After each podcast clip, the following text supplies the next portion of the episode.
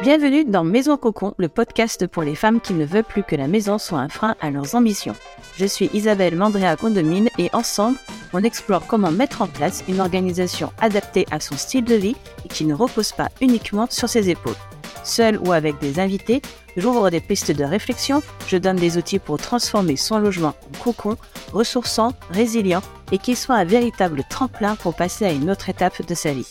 Bref, pour se créer son art de vivre à soi, plus libérateur, plus féministe aussi et terriblement plus enthousiasmant. Hello hello, comment vas-tu? J'espère que tu vas bien. Aujourd'hui, je vais aborder un sujet assez central dans ma vie et qui concerne de plus en plus de monde entre le boom des micro-entreprises et la pandémie Covid-19. Je parle bien sûr du fait de travailler à la maison. Pour ma part, en 26 ans, oui, ça ne me rajeunit pas, en 26 ans d'activité professionnelle dans les grandes lignes, j'ai expérimenté les études à distance avec un bébé à la maison, le salariat avec du travail qu'on ramène chez soi, petite pensée pour la jeune perfectionniste qui en faisait trop, l'entreprise à la maison en équipe, le confinement avec télétravail salarié à mi-temps et le lancement de ma deuxième entreprise avec des enfants non-stop à la maison, et le fait aussi de travailler en voyageant, même quand c'est un road trip à vélo. Bref, je crois que j'ai testé pas mal de formes de travail qui impliquent le chez soi.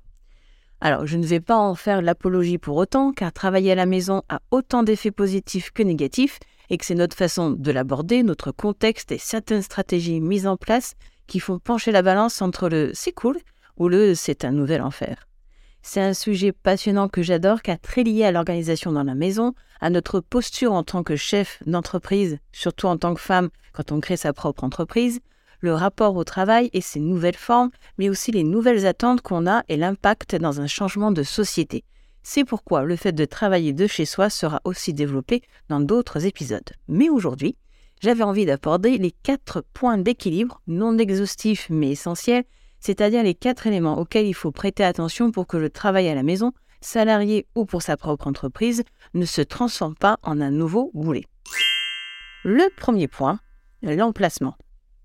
C'est un peu comme quand on doit choisir quand on ouvre un restaurant. L'emplacement, l'emplacement, l'emplacement sont les trois premiers critères à prendre en compte. Bah, c'est un peu la même chose quand on travaille à la maison, sauf que c'est pas la zone passante qu'on va prioriser, mais l'inverse. Évidemment, ça va dépendre de notre contexte, suivant si on peut avoir une pièce fermée ou pas, si on a besoin d'un bureau ou d'un atelier avec plein de matériel, ou si c'est juste un ordinateur sur une table. Donc déjà, il y a des impératifs qui s'imposent, qui font que pour la plupart d'entre nous, il n'y a pas 150 solutions, mais peut-être pas zéro non plus. Donc cela n'a rien à voir non plus avec le fait d'être organisé ou pas, d'accorder ou non de l'importance à son travail. C'est juste une question de possibilité et de choix. Mais cependant, on peut aller un peu plus loin que juste poser une table et basta. Même dans un petit espace, même si on n'a juste qu'un ordi à poser, il est important notamment d'avoir une luminosité adéquate, à la fois celle pour tes yeux et celle qui te fait du bien au moral. Et comme le dirait Sandra, ma copine designer d'espace de travail, entre autres, dans la mesure du possible, il vaut mieux placer son bureau perpendiculairement à une fenêtre plutôt que contre un mur, même si cela prend un petit peu plus de place au sol et surtout si tu dois y passer beaucoup de temps. Ne te punis pas en te mettant dans un coin tout sombre. On laisse pas bébé dans un coin. Dans le choix de l'emplacement, c'est aussi la possibilité d'avoir tout ce dont tu as besoin à proximité immédiate. Alors, j'ai bien dit ce dont tu as besoin. Donc, les livres que tu n'ouvres qu'une fois par an, voire jamais, mais qui font euh, crédible, c'est pas obligatoire, à moins de t'en servir comme déco pour tes visios. Et si c'est pas le cas, peut-être qu'un petit tri des encombrements s'impose. Je dis ça, je dis rien. L'idée, c'est d'avoir un espace bien à soi et délimité comme tel, pour toi et les autres habitants de ton cocon. Que ce soit un bureau avec des tiroirs bien organisés et un tableau d'affichage, que ce soit un coin très spécifique de la table du salon car situé près d'un meuble de rangement et qui a une belle vue, ou encore un coin du canapé près de la fenêtre avec ta trousse et ton carnet de notes. Tu peux aussi avoir une mallette ou un trieur vertical qui contient tes essentiels. Tu t'étales sur la table quand tu bosses et tu le ranges à la fin dans un coin dédié. Et je terminerai ce point en te disant que si tu y passes du temps, ne te prive pas de bousculer les codes entre guillemets de déco. Délimiter son espace de travail fait partie de ton équilibre, donc fais-toi plaisir. On attaque le deuxième point. Définir des rituels. Alors tout de suite d'emblée, Je le dis, définir des rituels, c'est pas suivre les derniers rituels à la mode qui seraient contre-productifs pour toi suivant ton contexte familial, suivant les particularités de ton travail et ta façon de gérer ton énergie. Le but, c'est pas non plus d'en créer des tonnes, car comme toute chose, trop de rituels tue les rituels. Et suivant ton profil, vouloir s'imposer une cinquantaine de rituels pour toute situation, c'est du perfectionnisme qui se termine souvent en procrastination ou en crise d'angoisse. Je préconise surtout d'en avoir trois petites, les suivantes, celle pour commencer sa journée ou sa session de travail, celle pour la terminer et celle pour finir sa semaine de travail, ou devrais-je plutôt dire celle avant de faire un break, du style week-end, vacances, changement de lieu, etc. Ouvrir l'agenda en premier, prendre un thé, trier ses mails en musique, tirer une carte de tarot, vider sa boîte mail. Tout est possible dans un rituel tant que c'est vraiment bénéfique pour te mettre en route et que ce n'est pas une liste de 20 points. Ce rituel n'a pas besoin d'être forcément rattaché à des heures précises, mais le fait de commencer et de finir toujours d'une certaine manière envoie le signal au cerveau que la partie pro commence ou qu'elle finit. Tu peux aussi avoir des rituels différents suivant certains jours et périodes, que ce soit par rapport à tes cycles d'énergie ou parce que ton travail est saisonnier. Alors bien sûr, d'autant plus en travaillant à la maison, rien n'est hyper étanche. Des idées peuvent surgir à tout moment, un coup de fil important, une réelle urgence. Si c'est quelque chose que tu ne fais pas, je t'invite à noter en quelques minutes ces trois rituels-là, début de journée, fin de journée, fin de semaine avant break, avec par exemple trois actions qui te permettent de mieux commencer ta journée, de t'impliquer dans ta session de, travail ou de pouvoir tourner la page de la partie pro. Marquer les transitions entre ces deux univers qui s'entremêlent est important pour ton équilibre. Et on attaque de nouveau le troisième point, faire des pauses. Alors, ça n'a l'air de rien, et il y a souvent un peu de malentendu, et c'est parfois un peu touchy pour certaines personnes ce point-là. Donc quand je parle de faire des pauses, déjà, je ne parle pas d'interruption. Évidemment, si au bout d'une heure d'une tâche précise, tu t'es interrompu sans trop le définir, faire un petit check sur Facebook ou répondre à des mails car tu as vu passer une notif et qu'au bout de 30 minutes, tu te dis Bon, allez, fini la pause, faut peut-être que je me remette au boulot. En fait, c'était pas une pause, c'était une interruption. La différence, c'est que tu n'as pas réellement décidé, elle s'est imposée via un événement extérieur comme les notifs ou parce que justement tu as fait une session trop longue que tu es fatigué et ton cerveau cherche à s'échapper. Quand tu es interrompu, ton cerveau s'arrête sans préavis. Il doit switcher très vite et il va mettre plus de temps à se remettre sur la tâche que tu faisais avant. Ça peut aller jusqu'à une vingtaine de minutes pour retrouver un certain flot. Alors que si tu prends des pauses, que tu sais à quel moment tu vas les prendre et pour y faire quoi et à quel moment tu vas y revenir, tu as envoyé des signaux à ton cerveau plus apaisants et productifs.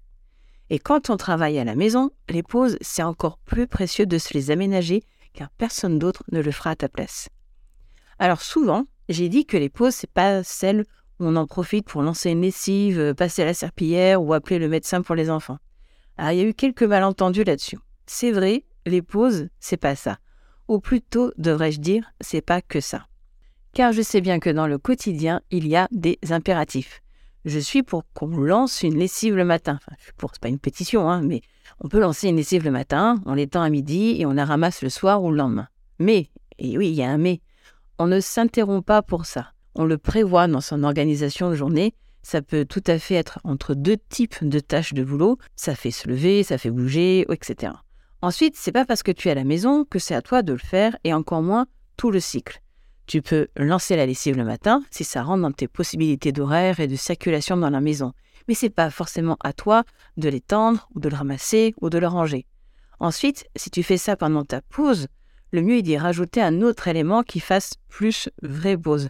Tu lances ta lessive et tu fais ben, 10 minutes de danse, de sieste au son du ronronnement de la machine, ou une partie d'Animal Crossing, une balade, bref, tu déconnectes. Et pour les plus grosse partie de, tâches que tu voudrais faire, comme l'étendage, hein, j'y reprends toujours l'exemple de la lessive, ben, c'est du temps de midi, car généralement on a une plus grande pause, afin de ne pas faire que ça. Mais si le midi, pour toi, ben, c'est de faire l'aller-retour vite fait à l'école, le repas des enfants par exemple, ben, où tu les fais participer, au repas ou à l'étendage, et si c'est pas possible, eh ben, on acte le fait que les midis ne comptent pas comme des pauses dans ton cas. Donc il est encore plus important de t'en accorder une une vraie à un autre moment pour vraiment déconnecter. Mais oui, dans la mesure du possible, il vaut mieux peut-être intégrer les lessives la semaine, que ce soit toi, les autres membres de la famille ou un prestataire, et avoir un week-end plus libéré plutôt qu'un rattrapage de toutes les tâches ménagères, courses et compagnie. Car oui, le week-end ou autre jour de relâche, de relâche, c'est quand même plus cool de vraiment en profiter. C'est une pause aussi. Donc, on programme, on regroupe de façon pertinente et on délègue à fond les impératifs boulot pour pouvoir aussi programmer tes vraies pauses. Elles peuvent être courtes ou longues suivant les moments ou les besoins, mais au moins une fois par jour qui soient vraiment déconnectantes, c'est la base.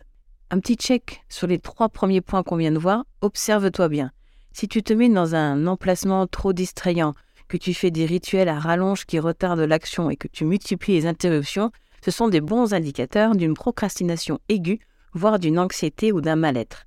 Donc à explorer, car ton but ultime, c'est d'être en cohérence avec toutes les sphères de ta vie et sur la longueur. Et le dernier, quatrième point, communiquer avec la famille ou autres habitants de la maison. Travailler à la maison, c'est amener le travail dans son quotidien, mais aussi dans celui des autres habitants de la maison. Cela rend la frontière encore plus malléable. Et là, c'est un flot continu de communication et de limites à poser dans un sens comme de l'autre. On peut par exemple établir des règles ensemble et les afficher sur la porte sur un espace fermé, que ce soit des horaires communiqués et écrits à la vue de tous. Ou euh, ça peut être par exemple une figurine posée sur le bureau qui signale un appel vidéo, donc pas de bruit pendant ce temps. On communique sur ses besoins et on écoute ceux des autres.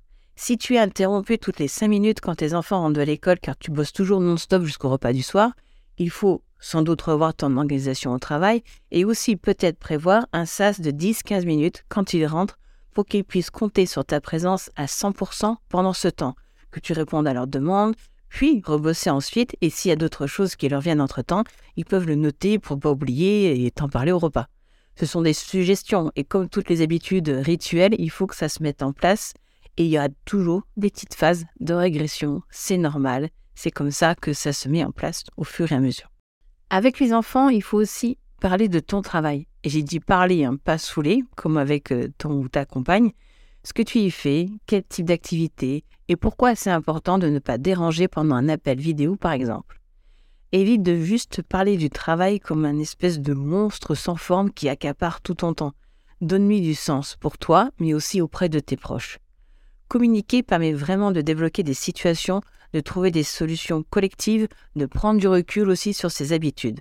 Si tu as tendance à mettre un mur de fer entre ta vie perso et, professionnelle, alors que tu travailles à la maison, je te dirais de un peu descendre de ta tour d'ivoire et de venir jouer en famille ou en couple avec les différentes pièces du puzzle de ta vie. Derrière ces quatre points, l'idée est de t'autoriser à te prioriser, même si tu travailles à la maison et surtout si tu travailles à la maison. Prioriser physiquement, prendre l'espace pour pouvoir travailler dans de bonnes conditions, prioriser son temps et son efficacité en le délimitant par des rituels pertinents, prioriser son énergie et les moments que l'on prend pour se ressourcer afin de mieux gérer son travail dans les temps adéquats, prioriser sa carrière, son entreprise quand il le faut, prioriser sa vie familiale de la même manière. Et ce, dans les deux cas, que ce soit communiqué, acté et clair dans la cellule familiale ou de couple. Voilà pour mes recommandations et, liées à mon, à mon expérience. Et quelque chose me dit aujourd'hui qu'il y a un petit extra dans l'épisode. Je te laisse le découvrir et je te dis à la semaine prochaine. Si tu entends ce message, c'est que tu as écouté cet épisode jusqu'au bout. Et pour ça, un grand merci du fond du cœur. Il ne te reste plus qu'à me partager autour de toi. Si tu souhaites me poser des questions sur le sujet ou simplement suivre mes projets, je t'invite à me rejoindre sur Instagram et LinkedIn. Les liens sont dans les notes de l'épisode. J'y répondrai avec grand plaisir. N'hésite pas également à me dire quel sujet tu aimerais que j'aborde dans les prochains épisodes. Alors, c'est un petit extra babillage pour, euh, par rapport au sujet, euh, pour ma part, chez moi, j'ai un espace de bureau partagé avec mon mari qui travaille une partie du temps à la maison, mais c'est complètement ouvert sur le salon, la cuisine et c'est également à côté de la chambre des enfants. Alors certes, j'aurais pu me mettre dans la chambre à coucher, la nôtre, mais je n'aurais pas pu y regrouper tout ce dont j'ai besoin. Le Wi-Fi passe mal là-bas et perso, je n'aime pas travailler dans la chambre en continu car cela empiète trop sur l'espace intime et le cocooning que représente ma chambre. Par contre, c'est souvent dans cette chambre que désormais j'enregistre mes podcasts, comme aujourd'hui, quand il y a du monde dans l'espace de vie. De même, je fais souvent mes visios d'atelier et compagnie dans la chambre de ma Benjamine, car elle est plus isolée, elle ferme déjà avec une porte, que mon bureau et qu'elle a un joli fond bleu. Donc celles qui ont assisté à mes lives, je pense que vous visualisez bien euh, ce fond bleu. Pour les rituels, par exemple, pour mes sessions d'écriture, que ce soit euh, pour le podcast, euh, pour Instagram, pour les futurs blogs, etc., ou même pour, pour d'autres projets suite à, à des missions où je fais des rapports. Donc ça va être avec un thé spécifique, une ambiance issue de vidéos YouTube. Je me sers un peu de ça. Je te mets en lien celle que j'ai utilisée pour écrire cet épisode. Et pour clôturer, c'est d'aller marcher avec mon téléphone car j'ai souvent plein d'idées qui surgissent encore plus, donc je les note. Et pour finir la semaine, je fais mon check de suivi financier, je réponds aux derniers emails, je programme la semaine d'après et je fais un tirage bilan dans un de mes tarots ou oracles préférés. Et ça dure en tout 30 euh, minutes. C'est un rituel de, de 30 minutes de fin de semaine. Côté pause, elles sont intégrées dans la composition de mes journées mais même quand elles sont intenses. Donc hier, par exemple, je devais porter des colis à un relais et j'ai fait le trajet à pied plutôt qu'en voiture. Plus long, certes, mais plus ressourçant et c'était prévu dans mon horaire. Pour la communication en famille, euh, un des exemples, c'est par exemple, j'évite au maximum de dire juste euh, je travaille. Je dis pas que ça n'arrive jamais, mais euh, au maximum, je fais attention à ça. Par exemple, je dirais à ma Jamine que j'ai, plutôt lui dire bah là, je vais préparer une mission pour la famille de telle ville je pourrais voir pour te faire réciter ta poésie après ou par exemple dans 45 minutes. Et je mets moi-même un timer pour pas que ce soit elle de se mettre en position d'interruptrice relou. Comme ça, quand elle l'est vraiment relou, elle peut constater la différence sur mon humeur. Voilà comment ça se passe de mon côté.